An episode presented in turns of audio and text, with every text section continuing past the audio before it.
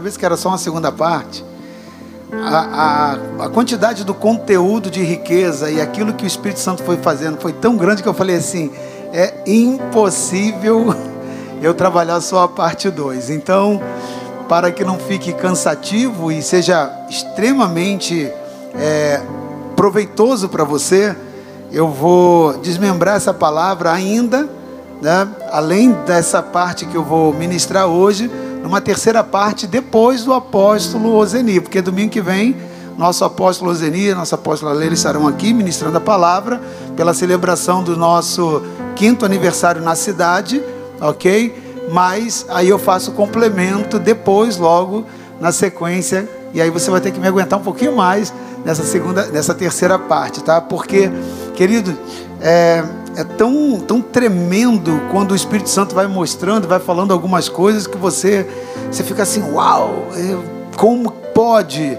né?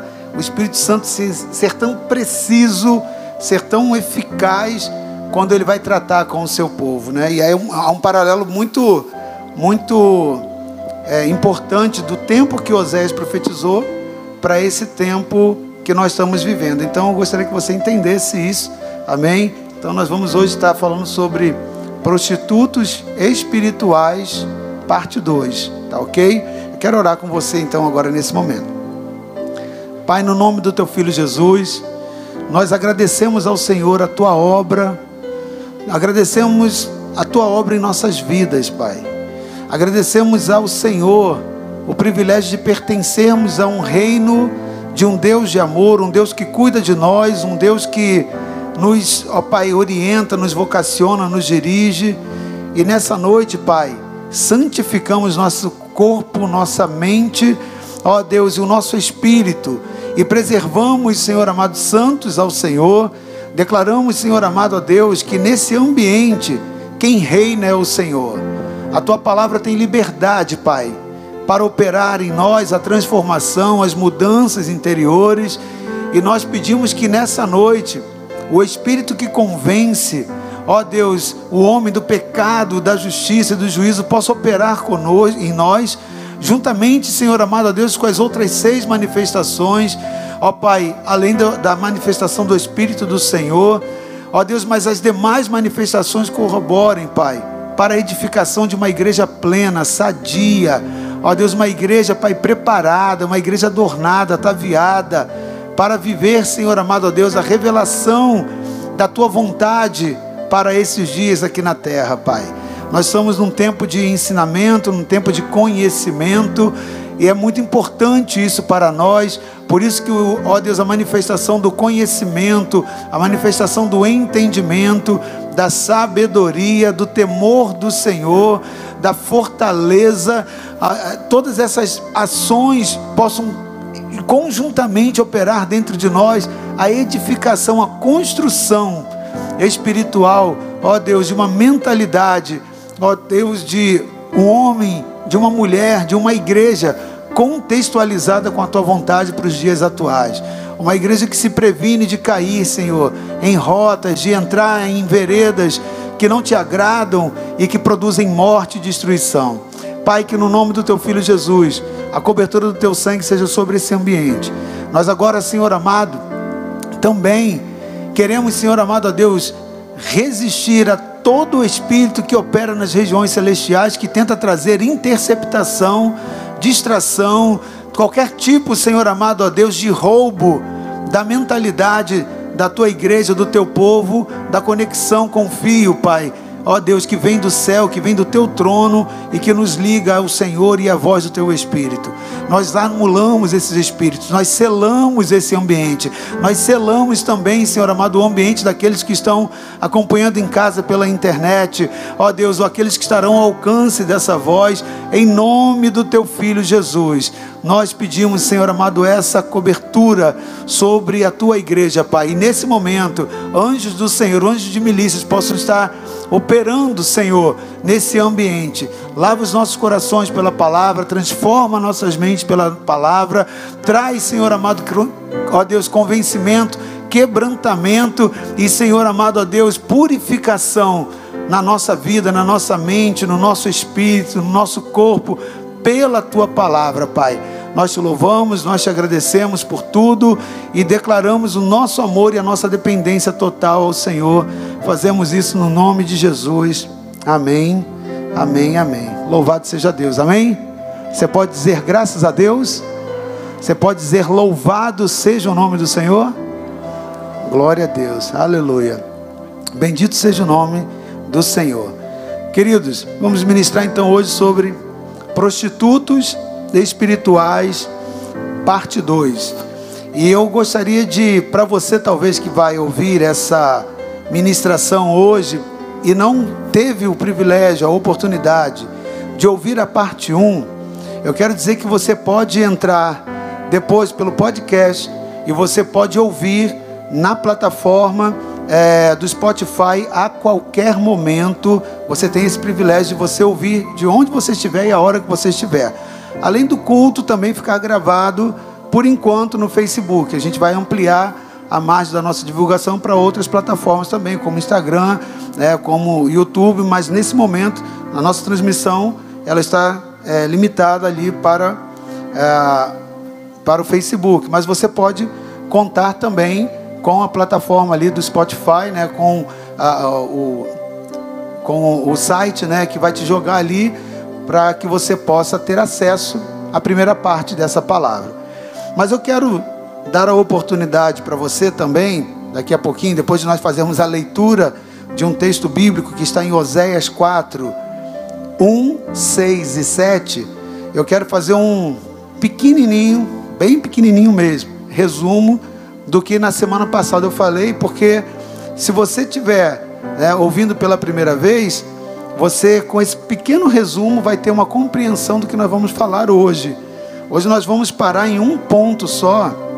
E eu fiz questão de parar nesse ponto, querido, porque a que nós vamos tratar hoje, ele fala da, do sacerdote, da relação do sacerdote com o povo, né, com quem esse, esse com quem esse sacerdote, com, perdão, ele fala da, da relação do sacerdote com o povo com quem esse povo está ligado. Então é uma relação onde Deus trabalha muito essa situação para os dois lados. Então é muito importante porque eu tenho ouvido muitas pessoas, atendido muitos pastores em gabinete pastoral, né? A quem eu acompanho, a quem eu tento no meu ministério apostólico apoiar, direcionar. Então nós temos feito isso e também temos ouvido muitas pessoas nas igrejas, né? Nossos discípulos. Então nós temos visto muitas posturas, muitas situações que ficam claras e evidentes que o princípio que Deus estabelece em relação a essa, esse relacionamento, ele não é tão claro para a vida de alguns. E isso tem trazido muito estrago dentro do corpo de Cristo. Então, é importante nós olharmos, entendermos e compreendermos aquilo que o Espírito Santo, né, direciona sempre dentro do seu povo, mas também aquilo que ele trata e tratou através do ministério é, do, do ministério de Oséias. E o texto que nós vamos ler daqui a pouquinho, ele fala muito, ele começa a provocar muito essa questão. Mas eu quero dizer para você que há um paralelo assim muito muito significativo do que Oséias estava profetizando no período que ele estava profetizando né, a realidade do povo, a, real, a realidade da, do povo de Israel com a condição de realidade que nós, a igreja desse tempo, estamos passando. Eu fico lendo ali o livro de Osés e falo, gente, parece que nós estamos falando do mesmo tempo, dos mesmos dias, porque são situações que se repetem e que elas ficam muito evidentes ali, como Deus, ele persiste em tratar determinadas coisas. Oséias 4, 1, depois versículo 6 e versículo 7. Ouvi a palavra do Senhor, vós, filhos de Israel, porque o Senhor tem uma contenda com os habitantes da terra, porque não há verdade, nem benignidade, nem conhecimento de Deus na terra. O meu povo foi destruído, porque lhe faltou o conhecimento. Porque tu rejeitastes o conhecimento, também eu te rejeitarei, para que não sejas sacerdote diante de mim, visto que te esquecestes da lei do teu Deus, também eu me esquecerei de teus filhos. Como eles se multiplicaram, assim contra mim pecaram. Eu mudarei a sua honra em vergonha. Na semana retrasada, nós iniciamos a parte 1 dessa palavra e foi explicado para você, foi instruído a você, que Deus levantou o profeta Oséias para ensinar, para falar ao reino norte de Israel a respeito do amor de Deus. Oséias foi levantado e quando ele vem falar a respeito da salvação que Deus tinha para Israel, ele usa toda a, a sua própria experiência de vida para demonstrar a dimensão do amor que Deus sentia por aquele povo. Então Oséias, ele foi levantado para profetizar em Israel, e para isso ele teve uma experiência, Deus o conduziu a ter uma experiência muito forte. E essa experiência, né, ela veio para a vida de Oséias a fim de fazer com que Oséias tivesse ah, autoridade, a sua profecia, a sua palavra de advertência a, a Israel fizesse um sentido contundente para o povo. E Deus faz com que Oséias usasse a sua própria história para que Israel pudesse ser corrigida. E aí Deus aparece a Oséias e lhe dá uma ordem muito estranha. Deus dá uma ordem e diz para ele: Oséias, vai agora, toma uma mulher para você, uma mulher que na família dela tem um histórico de prostituição. E você vai e se casa com ela. E eu quero que você ame essa mulher. Oséias, eu quero que você a trate como se fosse a mulher mais temente do mundo. Então Oséias foi, em obediência, casou-se com Gomer. Você vai ver isso aí no capítulo 1, né? lá no início do capítulo 1, essa história. Isso aí, e também vai poder ouvir, como eu falei no áudio da semana retrasada. E aí, ele acaba se apaixonando por Gomer tremendamente. Ele obedece a Deus, ele vai e se casa por obediência, mas se apaixona. O problema é que Gomer, ele vinha, ela vinha de um ambiente familiar marcado com um histórico de imoralidade, de prostituição. E essa, esse histórico era muito conhecido pelo povo da região. E em função dela ter já esse histórico dentro da sua linhagem familiar, era muito provável, havia uma tendência muito grande que ela também, tal qual os seus ancestrais, absorvesse, pela, pela absorção da cultura, absorvesse também um comportamento e se, viesse a se tornar também uma mulher tendenciosa a ser adúltera. E isso porque havia uma perseguição espiritual que Deus fala e Deus trabalha. Né? Eu iria trabalhar essa questão hoje, falei um pouco na semana passada, mas como ela vai, ela vai ficar para a parte 3, onde eu vou falar sobre os espíritos que acompanham geração familiar. Que Deus trata isso também. Mas aquela mulher, ela tinha um espírito que acompanhava a sua família, porque havia um histórico ali na sua família de filhos fora do relacionamento marital. E foi exatamente isso que aconteceu. O capítulo 1, ele vai mostrar ali para gente, né, que depois que Oséias se casa com Gomer, e de tê-la amado com amor incondicional, assim como é o amor que Deus tem para nós, Gomer, ela exatamente escolheu ter uma vida de prostituição, assim como viveu os seus pais. E ela se entrega a uma vida de infiel, a uma vida de infidelidade, uma vida infiel com seus amantes. E ela, inclusive, tem dois filhos fora da relação do seu casamento, nascido fruto de relações extras conjugais. E em todos esses momentos, quando a lei dizia que a mulher que era pega em adultério deveria ser apedrejada, Deus falava para Oséias: não, vá lá e perdoa ela e traz o filho, cuida dela, perdoa, traz totalmente para o seu ambiente. E Oséias fica atônito, porque ele deveria cumprir a lei, ele era uma, um, um respaldo para Israel, e agora tem que acatar uma ordem que parecia ser absurda de Deus. E aí agora Deus vem e trabalha com Oséias dizendo: Oséias, o que você está fazendo é exatamente o modelo daquilo que eu tenho de amor para com Israel. Israel também se prostitui. O povo se vira as costas, o povo serve a outros deuses, e isso é uma infidelidade espiritual. E eu não rejeito o povo, assim como você não deve rejeitar nessa condição a sua esposa. Então aquela história de vida dura, amarga para Oséias, começou a ser um símbolo para Israel de comunicação do amor de Deus, um amor paciente, um amor tolerante, um amor que perdoa, um amor que dá chance.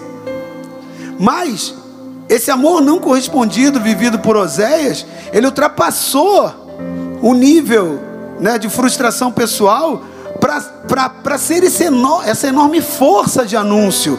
O profeta agora, ele começa a apresentar a relação entre o Deus sempre fiel, cheio de amor, e o seu povo que o abandonou e que preferiu correr ao encontro dos ídolos e do pecado que eles já tinham conhecimento de que Deus condenava. Então, queridos, Oséias, ele usa sua própria experiência que estava sendo observada pelo povo e se levanta por ordem de Deus para denunciar, para condenar o, pe o pecado que o povo estava vivendo. E hoje eu quero trazer nessa ministração aquilo que Deus começa a condenar, aquilo que Deus começou a reprovar e a comunicar, dizendo ao povo: Eu sou benigno, eu dou chance eu dou oportunidade de se arrepender. Porém, eu também sou um Deus que trabalho com o zelo da consequência de quando você escolhe errado, de quando você se obstina, de quando você se volta. Então, querido, o povo estava vivendo naquela forma que confrontava o que Deus dizia que eles tinham que viver. E agora Oséias se levanta a partir do capítulo 4 até mais ou menos lá no versículo 13, no capítulo 4 até o capítulo 13, são todos esses capítulos que Deus vem pontuando com o povo através do ministério de Oséias. Muitos níveis de reclamação, de reclamações, muitos níveis de pontuações onde Deus estava dizendo assim para o povo: está errado, ou se corrige, ou você vai viver a consequência. A mensagem que Oséias traz é uma mensagem de graça, de perdão, de misericórdia, mas também de juízo. Mas ela traz a oportunidade de Israel se converter. Deus dá uma chance dizendo: Eu estou te avisando do pecado, eu estou te falando sobre a consequência. Porém, se você se voltar, eu perdoo a tua infidelidade e trabalho estancando, cancelando essa consequência. Então, isso fala da bondade, da misericórdia, da chance que Deus dá. Então, amado, depois que Oséias se levanta e confronta esses pecados praticados, que Deus diz que se assemelhavam à prostituição, o que o povo estava fazendo também era prostituição, só que a prostituição espiritual, porque assim como havia prostituição física no povo, a relação de quebra da confiança, da pureza, de, de, de uma, uma, vida somente para Deus sendo quebrada quando o povo se voltava agora para outros ídolos, Deus estava dizendo: isso também é prostituição, mas é prostituição espiritual uma prostituição espiritual. Eu quero que você entenda, querido, que o ministério profético de Oséias, junto a Israel, ele durou 28 anos. Durante 28 anos, Oséias ficou, ele foi levantado para profetizar sobre Israel. E desde o seu casamento com a sua esposa infiel, começa o ministério dele com a ordem de Deus para ele se levantar e se casar com Gomer.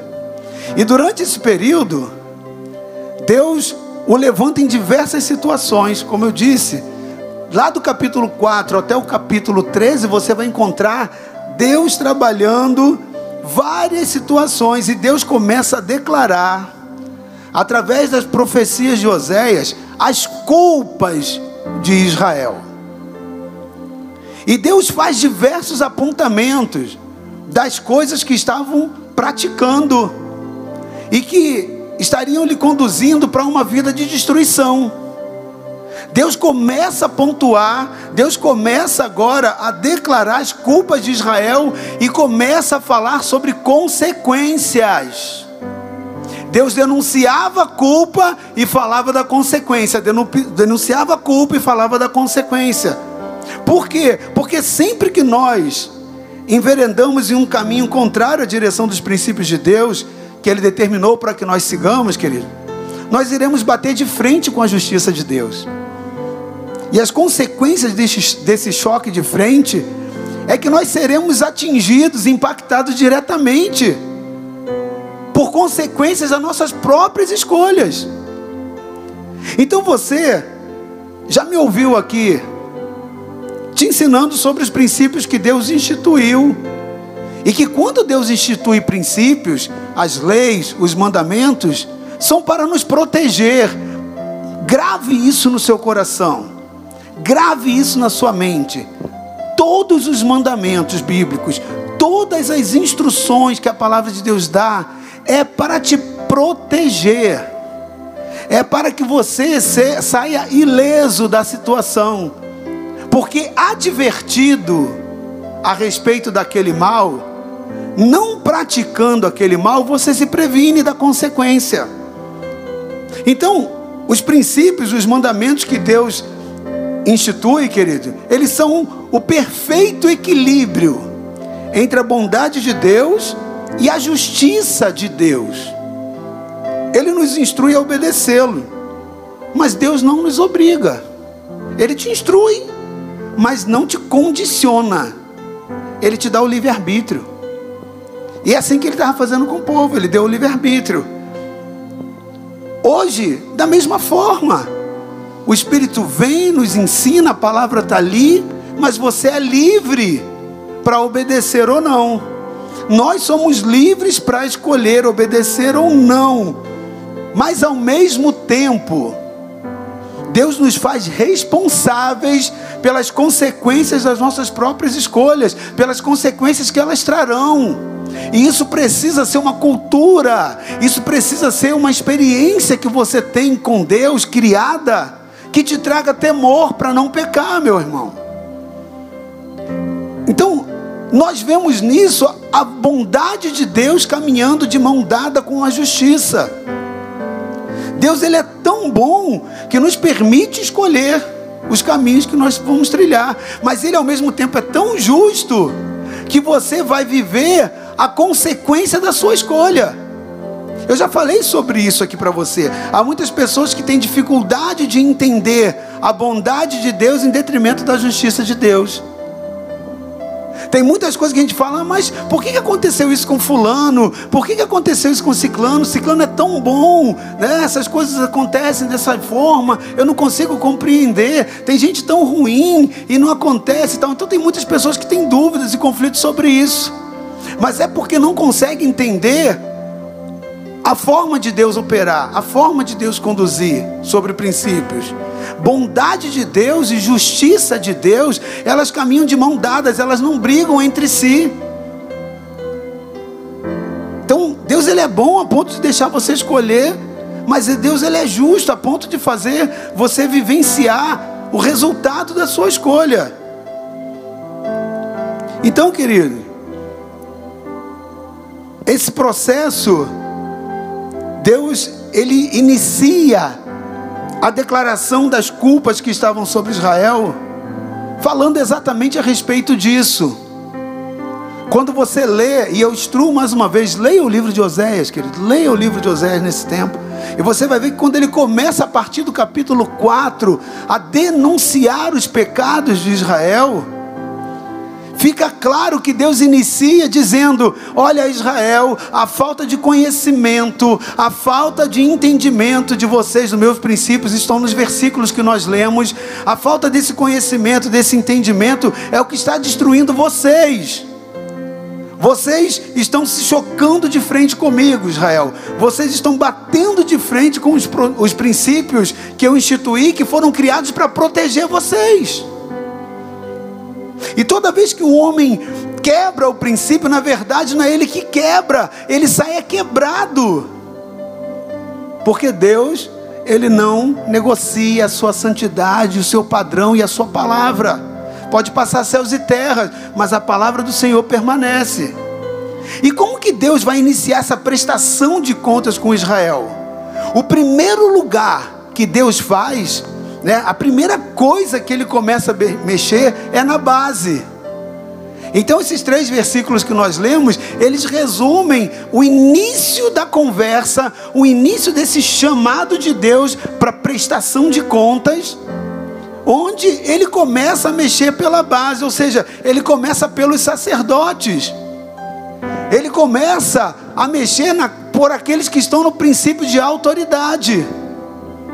Deus começa a dizer: conforme os sacerdotes vão se multiplicando, eles vão crescendo, da mesma forma o povo também vai crescendo. Da mesma forma começa a vir os problemas do povo. Então ele mostra o porquê disso lá no versículo 9. Coloca para mim o versículo 9, por favor. Ele diz: por, por isso, como é o povo, assim será o sacerdote. Olha só, ele diz: ora, por isso, como é o povo, assim será o sacerdote. E visitarei sobre ele os seus caminhos e lhe darei a recompensa das suas obras. O que, que Deus está falando? Pode deixar projetado aí esse versículo, por favor. O que, que Deus está falando nesse texto? Havia uma intenção muito clara da parte de Deus, querido, em duas direções que Deus queria instruir quando ele estava chamando a atenção para esse ajuste. E o ajuste que ele queria fazer em Israel começava, partia da liderança. Começava pela liderança e atingir o povo. Porque a prática denunciada era o que o povo estava praticando. Eram, eram os erros que nós vamos tratar na parte 3. Mas Deus começa a dizer: sacerdote, vem cá, eu quero começar por vocês, porque o povo é aquilo que vocês são. O povo está sendo aquilo que vocês estão permitindo, o que vocês estão vivendo. Então havia uma intenção clara de Deus. A primeira era mostrar a responsabilidade do sacerdote pelo estado espiritual em que o povo estava se encontrando. Mas em segundo, havia também uma advertência de Deus ao povo da consequência que eles estavam recebendo agora pela ligação espiritual, pela conexão, ou seja, Deus estava lhes instruindo que era uma relação de causa e efeito, uma relação de ação e de reação. Como assim, apóstolo? Não ficou tão claro. Eu vou deixar claro para você. Olha o que Deus fala ali. Depois você lê todo o capítulo 4, querido. Porque nós separamos só três versículos para a gente poder trabalhar o princípio. Mas ele tem. Só essa ministração daria um mês aqui de ministração. Só esse capítulo de tanta verdade espiritual que Deus trabalha ali. Deus ele vai lá e fala: Por isso, como é o povo, assim será o sacerdote. Deus estava dizendo o seguinte: olha o estado do povo. O que o povo está vivendo, a condição do povo nada mais é do que o reflexo daquilo que o, que o sacerdote vive, aquilo que ele libera, aquilo que ele permite. Meu querido, minha querida, você precisa compreender que sempre que o inimigo quiser contaminar o povo, ele vai procurar prejudicar e contaminar a fonte. Porque o que você bebe chega a você a partir de uma fonte. Tudo que você toma hoje de água lá na sua casa teve uma nascente. Agora preste atenção.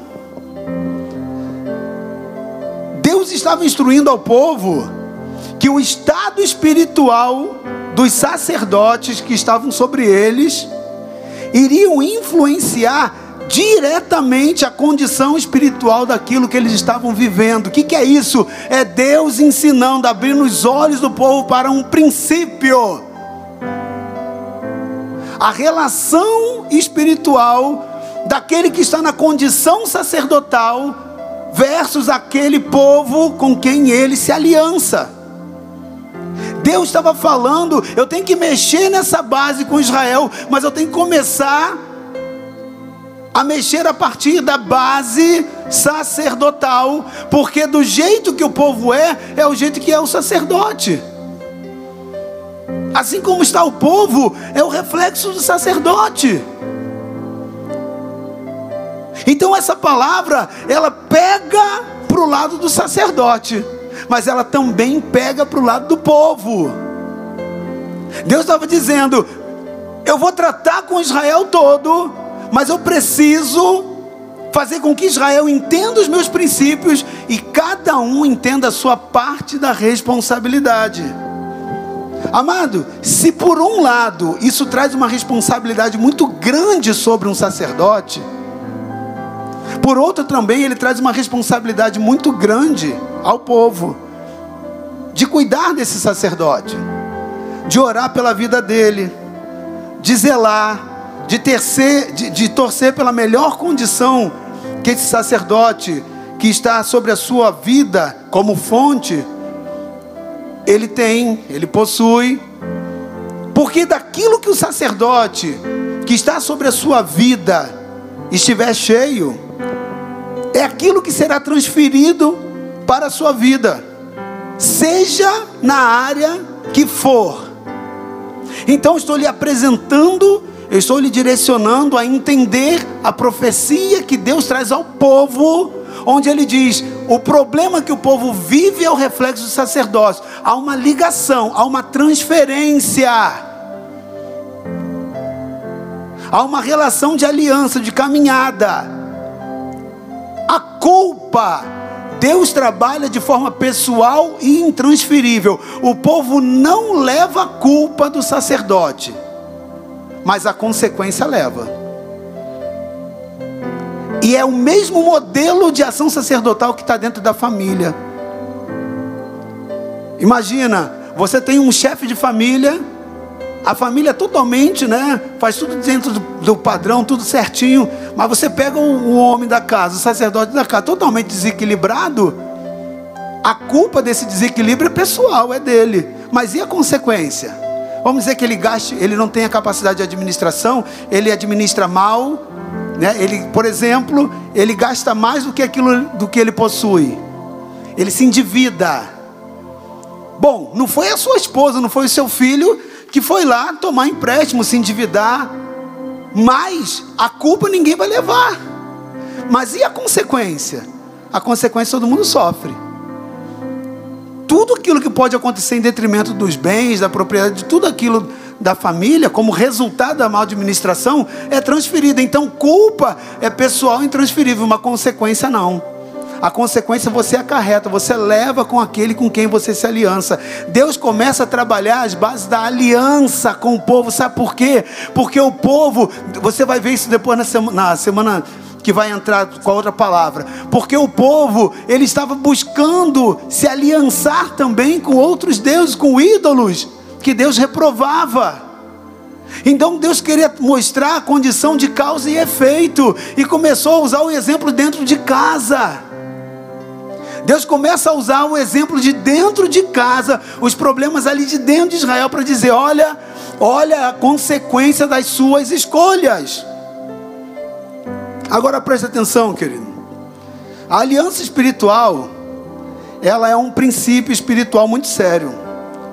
Saber escolher a pessoa para essa aliança e ao mesmo tempo zelar por ela é algo de extrema importância para uma pessoa. Por quê? Porque isso trará reflexos espirituais, isso trará reflexos emocionais e trará reflexos físicos também para a sua vida. Você precisa entender, querido, que dentro do modelo de Deus, o modelo criado por Deus, o modelo de Deus sempre é perfeito. O modelo de Deus sempre é protetivo. As coisas só começam a dar errado quando você faz, sai fora do modelo de Deus, sai fora do princípio de Deus. Eu costumo dizer que a Bíblia é o manual do fabricante. Ali tem todas as especificações para você viver uma vida para nada dar defeito, tudo funcionar muito bem na sua vida. E essa, esse manual do fabricante ele é tão gracioso, misericordioso, que ele apresenta ali também as falhas. Se der defeito nisso, procura lá corrigir isso. Se acontecer isso, vê se não é tal problema. Então ela dá até soluções. A Bíblia é cheia de soluções para os problemas que nós possamos apresentar.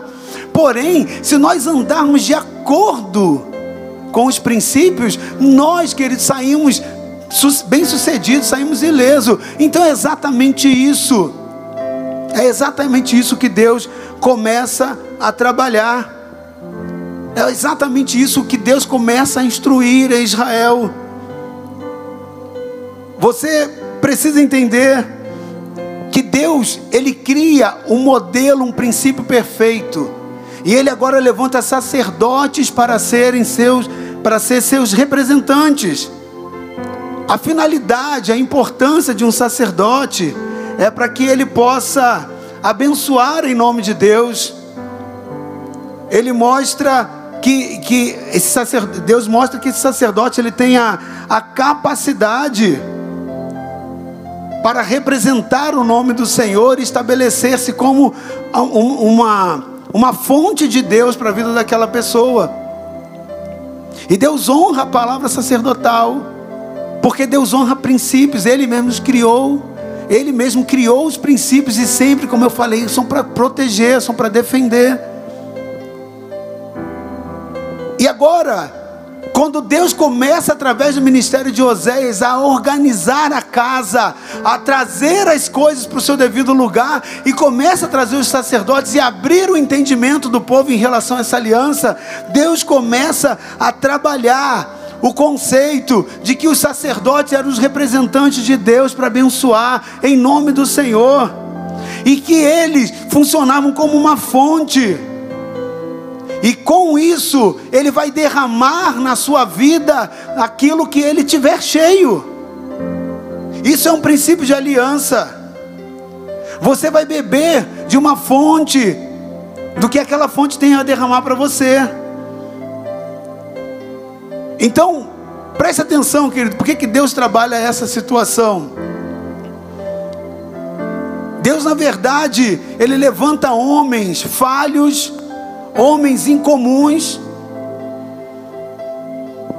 mas dentro das sua, da, da sua, perdão, homens comuns, mas dentro das suas limitações, Deus dá graça para que eles possam representar. Mas ele não faz isso de uma forma aleatória. Deus entende como ele que criou os princípios, ele entende perfeitamente o que significa essa relação de causa e efeito. E Deus então coloca medida preventiva para, preven... para de uma forma preventiva poupar o povo e ao mesmo tempo trazer responsabilidade para o sacerdote e vice-versa, responsabilidade para para que o povo possa assumir e também para que o sacerdote seja poupado. Querido, se você compreender essa verdade, muitas coisas mudam na sua vida, na sua prática na sua rotina. Porque muitas veredas são tomadas de forma errada, errônea e distorcida na sua vida por não entender alguns princípios básicos e elementares, fundamentais do reino. Quer ver? Eu vou te dar um exemplo. Imagina que você tem um sacerdote sobre a sua vida. Claro, você tem. E que esse esse sacerdote, né, ele é uma pessoa que tem uma área da vida dele que esteja destruída. Quero profetizar que isso você não tem, graças a Deus. Mas imagina você, você tem um sacerdote, ou uma pessoa, vamos, vamos melhorar essa, essa, esse exemplo, né? Uma pessoa tem um sacerdote sobre a vida dele, ok?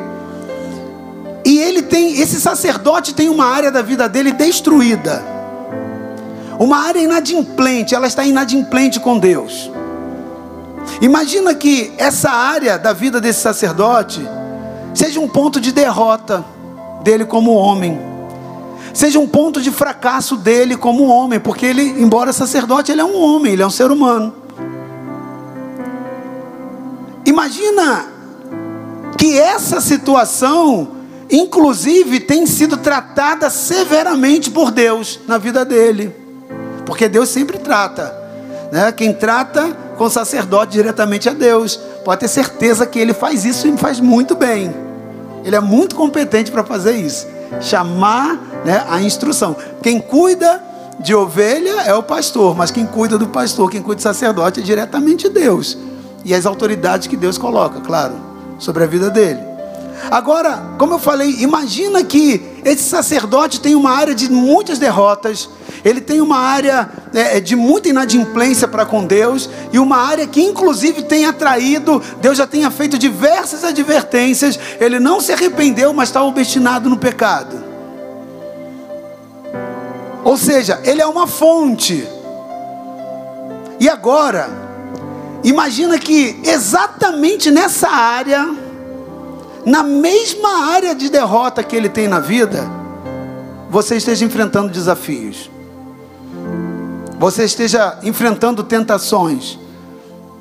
Imagina que nessa mesma área em que ele está vivendo frustrações e derrotas, você esteja fracassando. Bom, você não sabe. Você não sabe. Você sabe do seu problema, mas você não é Deus para saber da vida do sacerdote está sobre você, sim ou não? Sim ou não? Você não sabe. Mas, como você está passando por uma área de derrota, uma área de fracasso, uma área, né? que você está sendo bombardeado, a primeira coisa que você faz é aquilo que a Bíblia diz. Né? Eu vou lá ao meu sacerdote, eu vou pedir a bênção do, de Deus sobre para a minha vida, eu vou pedir ajuda, eu vou pedir auxílio, não é isso que a gente faz? Porque a Bíblia instrui que tem que ser assim. Aí você vai lá nele, ok? Qual é a sua primeira atitude? É ir nele. E na verdade essa é a atitude mais correta apontada pela, pela Bíblia. Você vai lá procurá-lo. E você vai pedir para que ele agora te ajude na solução daquele problema. Então, além de compartilhar o problema, você vai ao sacerdote que cobre a tua vida, esperando o quê? Que ele abençoe a sua vida naquela área. Sim ou não? Você está conseguindo? Você está me acompanhando? Sim ou não? Quem está me acompanhando faz assim, ó, porque acho que a máscara está deixando o povo falar nem um amém hoje, né? Você vai ao sacerdote esperando que ele possa te abençoar naquela área. Você vai a ele com a expectativa de que ele possa ser um intercessor a Deus pela sua vida. Porque a posição sacerdotal é uma posição intercessória. É, ele representa Deus, ele é uma fonte para poder liberar sobre a sua vida. Agora, você vai lá e pede intercessão dele, pede o apoio dele. Mas agora eu quero te perguntar: ele vai conseguir te ajudar espiritualmente a vencer naquilo em que ele é fracassado? Sim ou não? Não. Ele não vai conseguir. Eu quero te perguntar: ele tem autoridade espiritual e legalidade para profetizar vitórias sobre a sua vida naquela área? Se ele está vivendo em fracasso, sim ou não? Sim ou não? Não. Ele vai ter respaldo espiritual para te abençoar em uma área que ele esteja vivendo em derrota? Não, querido. O que é que ele vai conseguir te dar então? Aquilo que ele possui. Ele vai te dar aquilo que ele possui. Qualquer pessoa só pode dar aquilo que possui em sua vida. Então, querido, você precisa aprender a selecionar as pessoas com quem você vai caminhar em aliança. É um ponto número um que eu quero te instruir. Você precisa aprender a ter uma visão crítica na tua escolha de caminhada espiritual. Por quê? Porque essa aliança vai te influenciar na vida, nas tuas colheitas. Você precisa aprender a olhar para a tua fonte e ver os frutos que essa árvore apresenta. Jesus ensinou isso. Que os frutos, uma árvore se conhece pelos seus frutos. Jesus fala sobre isso. Querido, se a fonte da qual você bebe está pura, se a fonte da qual você bebe está cristalina, se a fonte da qual você bebe está saudável, você vai ser nutrido por essa fonte. Você vai se beneficiar dos nutrientes. Você vai se hidratar com qualidade. E isso vai trazer saúde para você. Agora imagina, se a fonte estiver contaminada, as bactérias presentes naquela água derramada para você beber, elas vão entrar na sua vida. Elas não ficam na fonte. Elas vão ficar na sua vida também. Elas vão se instalar no seu corpo. Então você precisa ser criterioso com isso. A escolha da aliança espiritual, da caminhada espiritual, Deus começa a dizer para Israel a respeito das alianças.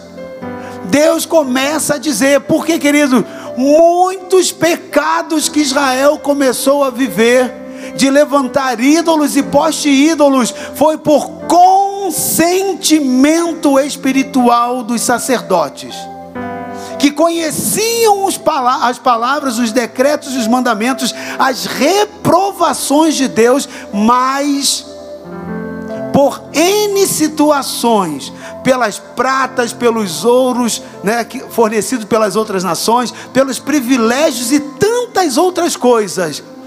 A prostituição de Israel começou pelos sacerdotes. E Deus começa a dizer: assim como o povo é, será o sacerdote. Não quer dizer que o povo, né, não, é, não, não é o contrário, não é, não é o, na verdade, querido, que Deus está dizendo é o seguinte: Olha, você tem que ler o contexto desse texto, o que Deus vai falando antes. Ele começa a recriminar a postura do povo, mas ele estava dizendo: há uma porta de entrada.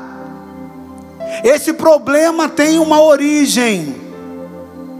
Não adianta eu trabalhar o contexto sem aplicar o fundamento. Deus vai lá no fundamento, ele diz: os sacerdotes prevaricaram e essa prostituição praticada por eles, essa prostituição espiritual, agora reflete no povo. Então, como é o povo, nada mais é do que a figura do sacerdote. É uma relação de causa e efeito. Querido, eu fico muito perplexo. Eu ouço muitas pessoas nesse gabinete pastoral. Como eu falei, na condição apostólica, eu tenho muitas falhas. Eu, tenho, eu sou homem né, com sujeita a falhas. Eu não sou, é, eu sou ser humano. Se você cortar aqui, vai sair, não vai sair Coca-Cola nem purpurina, vai sair sangue, igual você. Eu tenho a mesma natureza que você. E ali eu ouço muitos homens de Deus. Eu atendo durante o mês muitos pastores. E às vezes eu fico assim, meu Deus do céu. Se esse homem está vivendo isso, à frente do rebanho, o que está acontecendo no meio do rebanho? Porque uma coisa, querido, é o pecado ser acidental na sua vida. Uma outra coisa é você ter o pecado como uma prática. Tem gente que tem até pecado de estimação. Deus institui, o sacerdote diz que ele tem que andar ah, dentro. Olha só, quando Deus levanta o modelo sacerdotal, Deus dá o aparato. Deus usa o exemplo lá de Arão e ele traz todo o aparato. O, o, sacerdote ele tinha que ter vestes brancas, santas, sangue salpicado na orelha, no polegar da mão direita, do pé direito indicando né, a santidade do sangue de Jesus, a pureza do sangue de Jesus. Ele tinha que ter colocado a sua estola sacerdotal. Para ele se apresentar diante de Deus, ele tinha que ter uma mitra. Sobre a mitra tinha uma lâmina de ouro na altura da testa, escrito: Santidade ao Senhor. Por que aqui na testa? Porque o pensamento, a cabeça, a mentalidade tem que ser santa. Ele é fonte. Então Deus agora traz advertência, instrui né, uma série de responsabilidades do sacerdote. Ele tinha que se purificar todos os dias, ele tinha que se lavar. Ele tinha todo um ritual, a antiga aliança, o Antigo Testamento, ele fala de todo o ritual que o sacerdote tinha que fazer para estar no seu ofício sacerdotal. E hoje em dia, você vê que esse temor sumiu dos sacerdotes. Quantos já não tem mais a lâmina de ouro escrito santidade ao Senhor? Eu estava vendo uma polêmica nessa semana. Eu até falei, eu falei, de manhã eu estava escrevendo alguma coisa a mais na ministração. Eu falei, meu Deus, não vou nem falar sobre isso. Mas não adianta a gente não falar. É só você abrir as mídias sociais, você vai ver quantos e quantos e quantos e quantos escândalos surgindo no meio, né, gospel e no meio também profano, dizendo barbaridades sobre a vida de homens que foram colocados numa condição sacerdotal e mais do que isso, há um povo debaixo deles. Aquilo que ele experimenta, ele como fonte, ele vai derramar. Era como o exemplo que eu falei. Imagina que você tem um homem com uma área de derrota na vida, fracassado, com pendência espiritual, sendo julgado por Deus, sendo advertido por Deus. Aí você vai lá e fala, como ovelhinha, fala assim: Eu estou passando tanta luta nessa área, e é a mesma área. Bota a mão na sua cabeça, ora por mim, me abençoa. Aí ele vai estender as mãos. Às vezes ele está dominado por um espírito de feitiçaria na vida dele, está transferindo feitiçaria para você. Às vezes ele está com uma vida totalmente prostituída, uma vida podre de prostituição sexual, explorado por espíritos malignos de prostituição. Como eu falei, essa semana estava vendo um caso aí que está polêmico, todo mundo tem acompanhado e visto aí, de um pastor extremamente famoso, extremamente na mídia, está na, né, muito conhecido mas várias pessoas levantando ali com denúncias de assédio sexual. O que, que, é isso? Há uma exploração, há uma perseguição espiritual na vida daquela, daquela pessoa. Não estou julgando, quem tem que julgar é Deus. Mas você vê, como Jesus falou, que uma árvore se conhece pelo fruto. Várias pessoas né, levantando e falando: não, tem, tem abusado, tem, tem histórico de abuso sexual, tem histórico ali de de homossexualismo, está em cima do altar, está impondo as mãos sobre o povo. O que, que esse povo vive? Pastores envolvidos com suborno, pastores envolvidos com tráfico, pastores envolvidos com N coisas. E essas coisas não ficam escritas na testa. O problema é todo que o povo vai lá e fala: bota a mão na minha cabeça. Parece que você talvez possa estar pensando, mas eu então não tenho que confiar em ninguém, então eu não tenho mais essa liberdade, porque essas coisas não ficam evidentes. Querido, preste atenção: quando Deus quer arrumar a casa dele, ele começa a falar sobre coisas que estavam acontecendo em Israel, mas ele estava dizendo: ei, essas coisas estão acontecendo porque também acontecem na vida do sacerdote.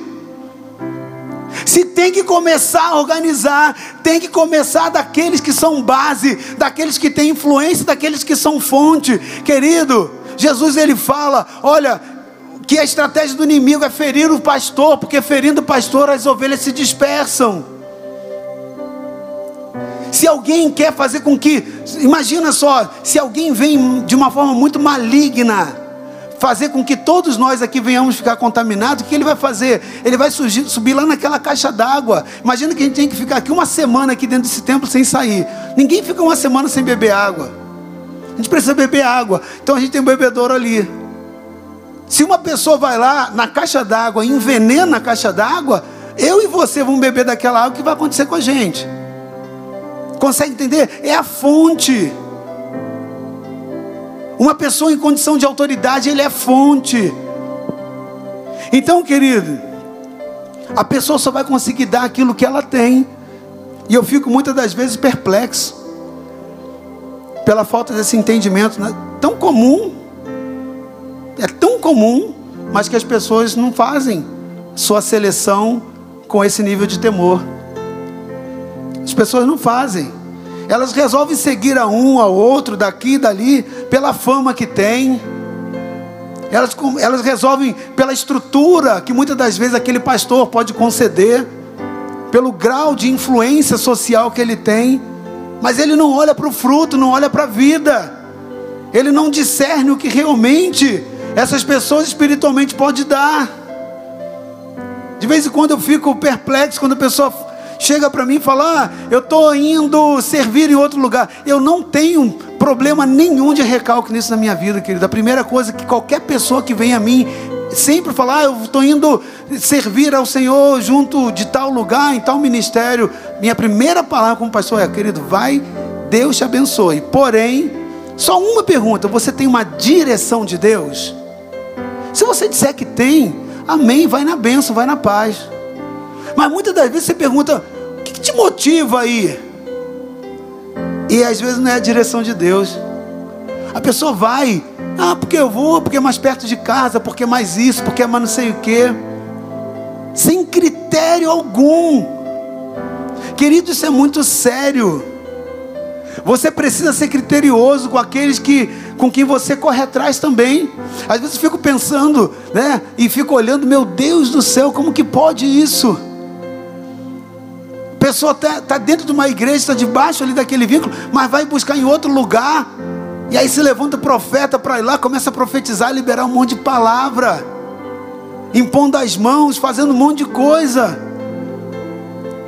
E as pessoas estão indo ali atrás, porque às vezes querem uma palavra profética, às vezes querem receber algo, mas não examinam a fonte estão recebendo reflexo espiritual, estão recebendo a consequência espiritual. Querido, cuidado, cuidado com aqueles que você corre atrás para liberar palavras sobre você.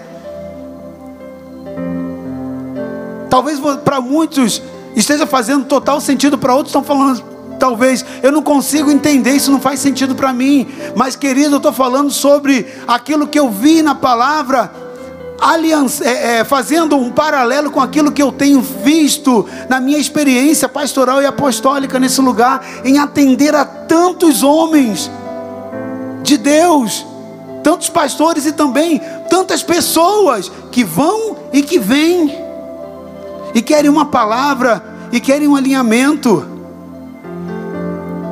Você precisa entender, querido que uma palavra liberada de uma pessoa sobre a sua vida, ela pode fazer estrago.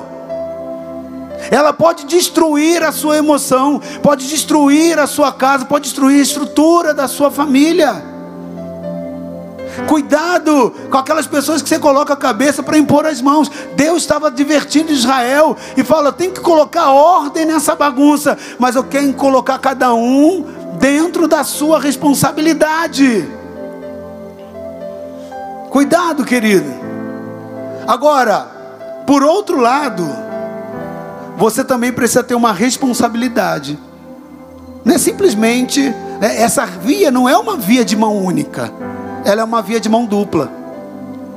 Você vai ver que Deus trabalha os dois sentidos: a responsabilidade e o direito e o privilégio dos dois lados, sempre com um objetivo: que ambos os lados saiam poupados.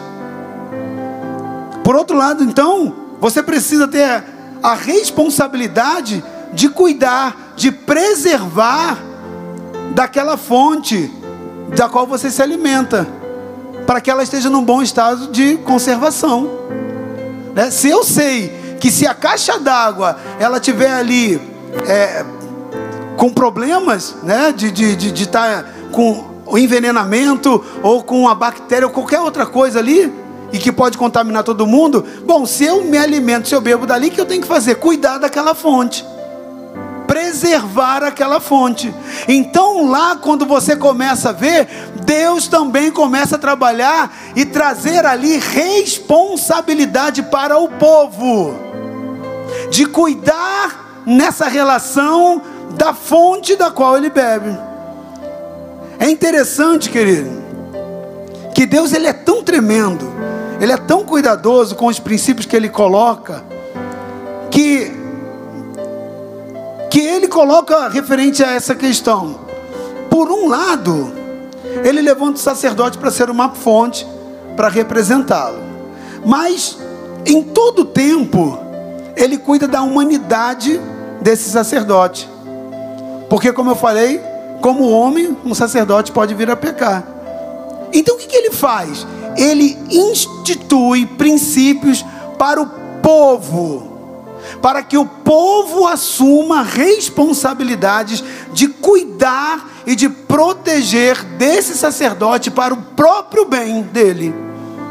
O que, que, é isso? É Deus olhando e, e trazendo responsabilidade mútua. Se por um lado eu sou beneficiado pela fonte que Deus estabelece, por outro eu tenho uma responsabilidade com essa fonte, zelar e preservá-la sadia. Então, querido, desde a antiga aliança, esse sempre foi um tema cuidadosamente focado por Deus para a preservação do seu povo. Cuidar do sacerdote. Zelar do mesmo em todas as áreas. A fim de que esse homem, mesmo na sua em sua humanidade, ele estivesse devidamente suprido em todas as áreas, a fim de que quando fosse representar o Senhor, ele tivesse legitimidade e um padrão apropriado como fonte.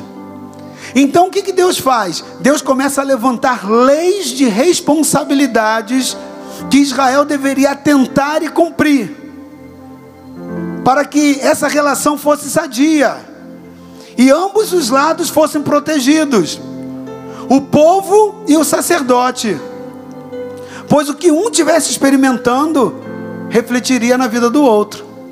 Então Deus começa a trabalhar a profecia de Oséias falando exatamente disso, advertindo os dois lados que a relação de caminhada era uma relação de causa e efeito.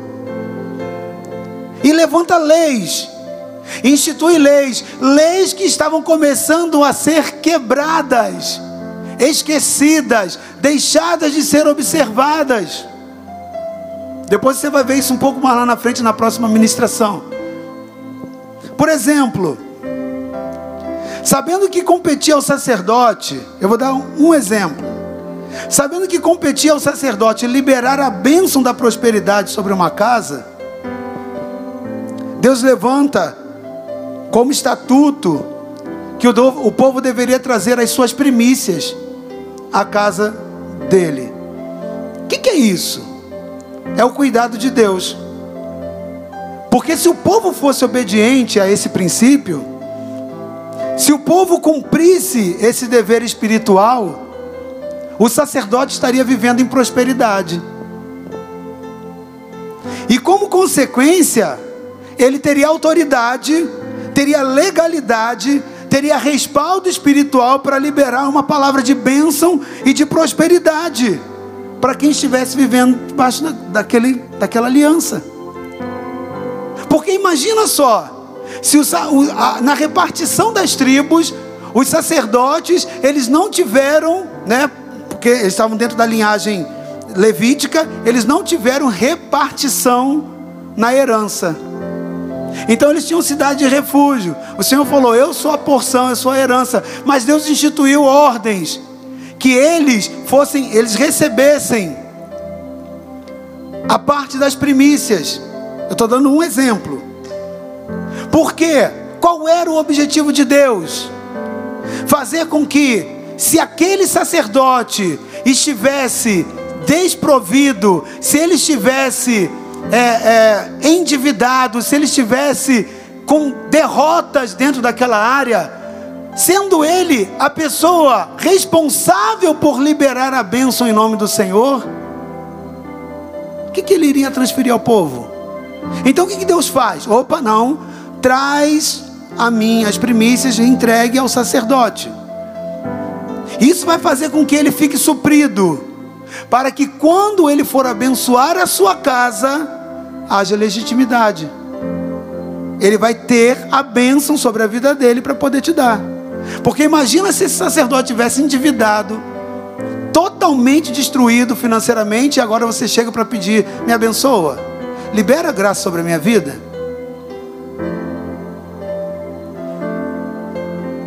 Mas o que, que acontece? O que, que veio acontecendo?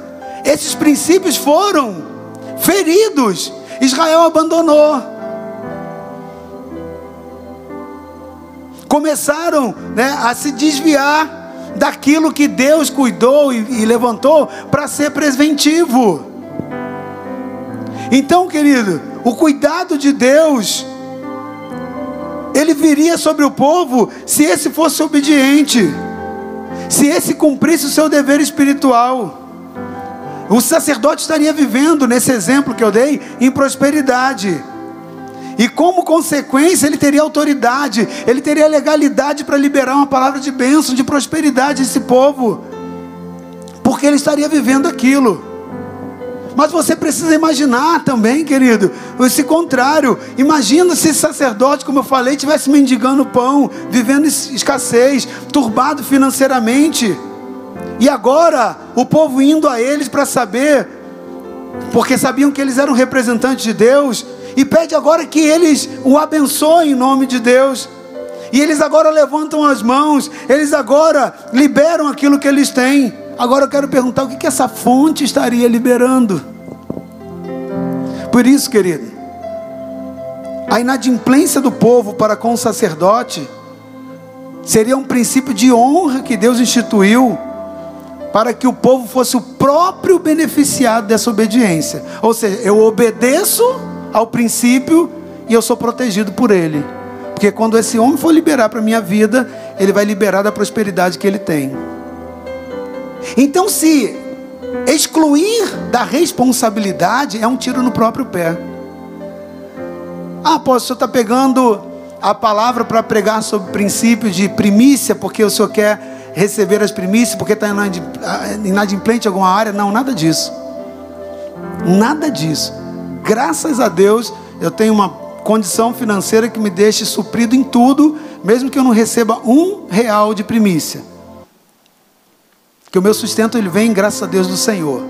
Né, eu fiquei quase 30 anos no mercado financeiro como executivo, a casa que eu construí, os patrimônios que eu obtive, os meus carros, o meu carro, o carro da minha esposa, o carro que os meus filhos tinham, o padrão que nós tínhamos, tudo veio com suor, com esforço. E muitas das coisas que eu vivo até hoje é o resultado, é, é, é a reservazinha daquilo que veio ao longo dos anos. Então não é sobre isso. Eu estou pregando sobre a profecia que Deus traz ao povo e mostrando que existe um paralelo. Existe um paralelo.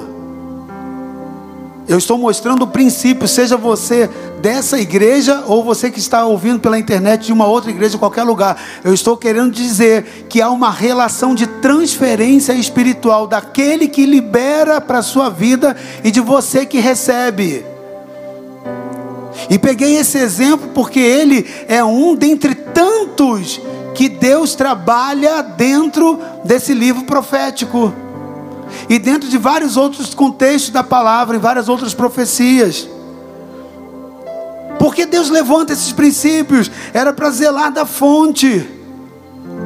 O apóstolo Paulo trabalha princípios também direcionados aos pastores, aos líderes. Ele tem que ser casado, ele tem que estar é, é, abençoado na sua vida sexual, na sua vida é, afetiva, na sua vida familiar. Imagina que esse sacerdote ele não cumpra as exigências bíblicas e ele tem uma vida destruída. Aí você vive uma batalha dentro dessa área e vai lá e fala: ora por mim, me abençoa, e ele vai liberar sobre a sua vida. O que que ele vai liberar, querido? Ele vai liberar aquilo que ele tem. Então preste atenção.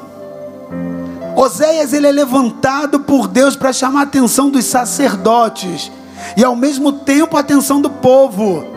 E os adverte para que agora eles olhem a responsabilidade dos sacerdotes que eram pessoais e intransferíveis, mas as consequências não, elas eram geracionais, e Deus estava agora advertindo o povo por muitos pecados que eles estavam praticando, mas que veio através de uma fonte, uma autoridade espiritual liberou esses espíritos de, de idolatria, de feitiçaria e de ganância e tantas outras coisas sobre Israel. É uma relação de causa e efeito, querido. E isso tem que te trazer temor e entendimento das alianças com quem você vive, que você faz. Tanto de todas as pessoas que fazem ponte de representatividade com Deus. Essa palavra não é só para que você olhe um sacerdote no contexto, ah, o pastor da minha igreja. Não. Quando você se casa, a aliança espiritual, o sacerdócio do seu marido, ele vai representar aquilo, ele vai dar aquilo que ele tem, vai influenciar a sua vida. Isso é tão sério que Deus vai lá e faz advertências espiritual dizendo que o povo não deveria se contaminar com casamentos com outros povos. Há uma ligação espiritual, uma influência espiritual. Então, querido, preste atenção. Eu quero nessa noite acreditar que você está conseguindo ter a dimensão do que Deus começa a trabalhar ali para Israel, de como Ele quer organizar as coisas, mas Ele começa a dizer: Israel, você precisa voltar para mim, você está caído dos seus pecados você tem palavras de arrependimento, mas você precisa se converter. E essa conversão precisa começar pelos ministros do altar. Porque essa relação de transferência, essa relação de transferência, ela impacta na vida e nas consequências do que você experimenta. E ao mesmo tempo, você precisa, Israel, cuidar da sua fonte. Querida, é por isso que muitas coisas no Novo Testamento foram reforçadas por Jesus e também pelos apóstolos que escreveram muitos dos livros nessa relação de autoridade. A Bíblia diz que compete ao povo orar pelo seu pastor, orar pela sua liderança, orar por aqueles que estão presidindo. Por quê? Porque quando você não faz isso, você está vulnerabilizando a sua própria vida. Se você não cobre os seus pastores, se você não cobre os seus líderes, se você não os protege em oração espiritual, eles ficam descobertos. E se eles são contaminados, não se engane, você vai viver dessa contaminação. Você vai viver desse reflexo. E Deus então começa a trabalhar através do ministério de Oséias a maturidade, o entendimento do povo em detrimento da responsabilidade das alianças espirituais. Ele começa a ter que tratar a prostituição espiritual que Israel estava vivendo, mas ele deixa claro para Israel Houve uma porta de entrada e vocês foram cúmplices nisso. Vocês não, não absorveram.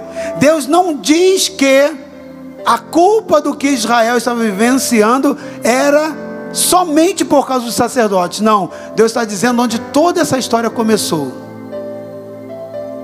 A culpa ela era generalizada. Israel estava desviado do caminho do Senhor, mas competia aos sacerdotes trazer a lei e trazer as instruções. Sabe, querido, em muitos momentos, eu vou abrir meu coração com você aqui, vou, vou confessar aqui a você. Eu não tenho uma dor, eu vou confessar uma dor que eu não tenho, mas eu vou confessar a você uma coisa que em alguns momentos eu já pensei. Eu não tenho a dor de, pelo tipo da pregação que eu trago nessa igreja, de não ter uma igreja tão grande como eu vejo muitos outros amigos de ministério tendo. E eu posso te dizer que eu sei perfeitamente o caminho de deixar uma igreja entupida, hiperlotada, com gente saindo pela, né, pelo lado de fora, de fazer com que a igreja seja até uma fonte de dinheiro, de arrecadação, é muito fácil. Porque o povo, infelizmente, e eu não digo todos, mas a gente tem uma grande maioria, que muitas das vezes se condiciona a qualquer coisa, porque é raso de Bíblia, porque é falta de, de, de é, busca pouco entendimento, e muitas das vezes acaba sendo, não sinta isso como uma coisa pejorativa, não é isso. É onde mais as pessoas estão em aliança. E eu sei perfeitamente quem caminha junto comigo, por isso que eu tenho a liberdade para abrir meu coração e falar isso contigo. Mas eu sei perfeitamente o quanto muitas das vezes é fácil, caminhos que para serem fáceis, fáceis de chegar e de conduzir, de manipular a fé. E eu vejo quantas pessoas enveredam por isso, quantos homens de Deus começaram até muito bem, mas se perderam no meio do caminho. O tesouro dessa terra brilhou, né? A prata e ouro às vezes falou mais alto, a fama, o privilégio. Então é fácil você enveredar por isso. E quando você traz dentro da igreja uma instrução de muitas das vezes trazer palavras desconfortantes, e eu sei que eu tenho uma, um peso de uma palavra que muitas das vezes ela é, ela é dura, ela confronta. Eu gosto de pregar sobre prosperidade, prego, sei quando ela é necessária, mas eu não desvirtuo o princípio. Eu não negocio os padrões da palavra de Deus. E eu levo isso com zelo dentro do meu chamado. Mas é muitas vezes, querido, tentador para muitos pregadores entrar num estilo de trazer os grandes cantores, os famosos gospel, colocar aqui naquelas grandes bandas, né, que tem grandes nomes, grandes destaques, trazer nomes de homens renovados, renomados para poder pregar. É muito fácil e dar água com açúcar para o povo. Mas é o que Deus quer. Deus ele vem buscar uma igreja separada, um povo dentro de um povo. Então, muitas das vezes, eu sei que isso acaba refletindo na qualidade e, e no, no, no, nível, perdão, na qualidade, não, no, no nível da velocidade do crescimento. Porque é a escolha de um caminho mais difícil. É, o, é a escolha de um caminho mais árduo você ter um tipo de palavra de confronto como essa de hoje. Porque essa palavra de hoje não é nada confortável para mim. Eu sou sacerdote. Pode parecer que eu estou pregando contra mim mesmo, mas estou pregando a palavra de Deus. Eu sei daquilo que a Bíblia me dá como privilégio, mas sei daquilo que Deus me traz como responsabilidade e obrigação. E faço isso com muito temor. Mas infelizmente eu não posso dizer que essa é a realidade de muitos que eu atendo, de muitos que eu ouço, de muitas situações que eu tenho acompanhado, tratando ovelhas que estão totalmente destruídas, porque estão caminhando debaixo de um cajado distante de uma, de uma palavra que realmente possa os alimentar e os corrigir para a rota de Deus. Então, eu sei que é uma escolha muito árdua, mas o que eu falei para você que ia confessar, de vez em quando eu fico pensando, meu Deus, será que será que é isso que o povo realmente quer? Uma palavra que os confronte, mas para os conectar realmente ao Senhor. Aí você fala, mas que pergunta é essa, apóstolo? Porque muitas das vezes o que eu ouço ali no meu gabinete parece que não é isso. Então desculpa se eu abro meu coração com você a ponto de você poder entender isso. Há muitas pessoas que preferem muito mais a adulação de passar a mão na cabeça e falar: você está pecando, continua. Ah, isso não tem, tem fundamento, não, pode continuar. Não, vai por aí mesmo, tem nada a ver. Tenta, é tentador. Sabe por quê? Porque não dá trabalho nenhum. Não dá trabalho nenhum. Cada um com seu problema. Mas isso não é aliança. Isso não é responsabilidade espiritual. Deus começa a organizar e levantar agora uma série de confrontos para Israel, mas Deus deixa isso muito claro. Tudo que eu vou falar a vocês, tudo que eu vou cobrar de vocês, Israel. Eu estou usando o exemplo de um homem, uso o exemplo de Oséias, para dizer esse nível de amor que Osé está demonstrando na reação dele é o que eu sinto por vocês. Eu os perdoo quando vocês se prostituem, mas essa prostituição espiritual começa a partir da relação sacerdotal que vocês vivem. Isso é sério, querido. Isso é muito sério. E por isso eu trago essa palavra nessa noite. Por isso, essa palavra precisa provocar em você a curiosidade de ir lá, de nessa semana abrir o livro de Osés, a profecia de Osés, procurar entender, procurar cavar ali e enxergar o que, que Deus está ali provocando, o que Deus está cobrando. E mostrando em relação ao adoecimento dessa relação espiritual. Porque como eu falei, querido, há um paralelo muito muito claro, muito significante de muitas coisas que Osés profetizou. São problemas que nós estamos vivendo hoje, nessa sociedade, nessa igreja desse tempo atual. Muitos problemas semelhantes espirituais. E começam muitas das vezes nessa relação doentia. O importante é que você, meu sacerdote, me fale palavras boas. O importante é que você me diga coisas suaves, coisas que me agradam, Há pessoas que muitas das vezes você tenta tocar na vida, ela se levanta, porque acha que você quer manipular, que você quer ditar. Não, querido. A responsabilidade minha é de falar, é de tratar. Eu quero dizer para você que eu não uso a Bíblia na minha relação com as ovelhas, eu não uso a minha, perdão, eu não uso a minha experiência ou a minha opinião para aconselhar ninguém. Nunca fiz um aconselhamento por ninguém. E dou liberdade para qualquer um aqui que viu que foi o contrário se manifestar e falar agora. Nunca dei uma opinião sobre um problema que foi compartilhado dizendo: "A minha opinião é essa". Nunca. Todos os problemas que eu ouço lá, eu digo: a palavra de Deus diz e mostra a palavra de Deus. A minha responsabilidade, o meu vínculo é com Deus. A minha igreja é importante. Amo vocês, mas eu não amo mais vocês do que o Senhor.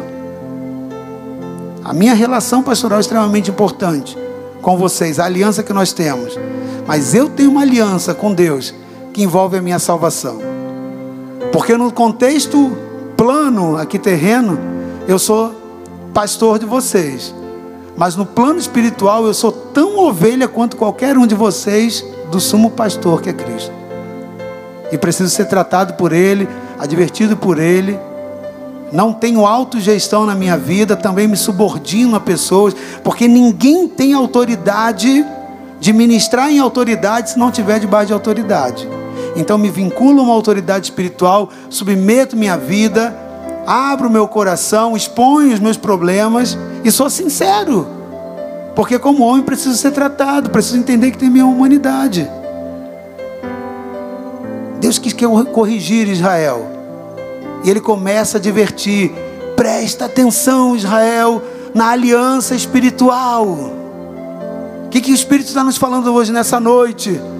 Preste atenção na aliança espiritual. Você tem direitos, você tem direito de beber de uma fonte, mas preste atenção, você tem responsabilidade de manter essa fonte sadia, de zelar dessa fonte. Porque se essa fonte estiver contaminada, você estará contaminado. Se essa fonte tiver problemas, em todos os níveis de problemas que ela tiver, você estará sendo alcançado. Então, interceda pela fonte, zele pela fonte, cuide da fonte, honre a fonte, porque você vai ser zelado, cuidado e honrado da mesma fonte. É na unção que você honrar, é nela que você vai prosperar.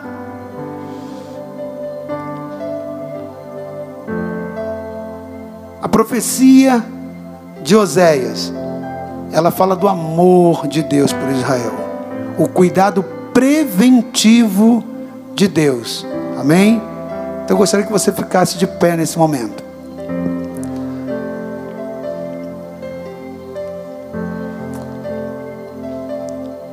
Aleluia.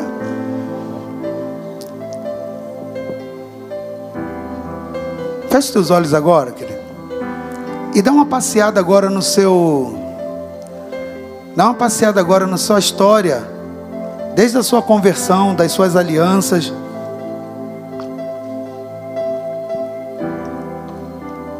Muitas coisas que talvez te influenciam hoje, elas são em detrimento daqueles que um dia impuseram as mãos sobre a sua cabeça. Muitas coisas também que aconteceram é porque você não cuidou também nem um pouco da fonte. Talvez muitas situações que você recebeu como reflexo, visitações que você não gostaria de ter tido, foram liberados por aqueles que foram sacerdotes sobre a sua vida. Eu gostaria que você, nessa varredura no seu coração,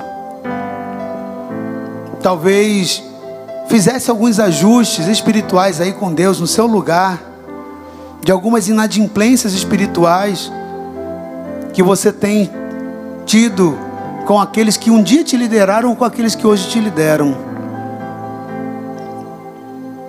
E que você pudesse orar ao Senhor. E que você pudesse se posicionar diante do Senhor. E que você pudesse agora orar pelas suas autoridades, pelos seus líderes, pelo seu líder de ministério, pelo seu pastor ministerial, pelos seus apóstolos. Pai, no nome de Jesus,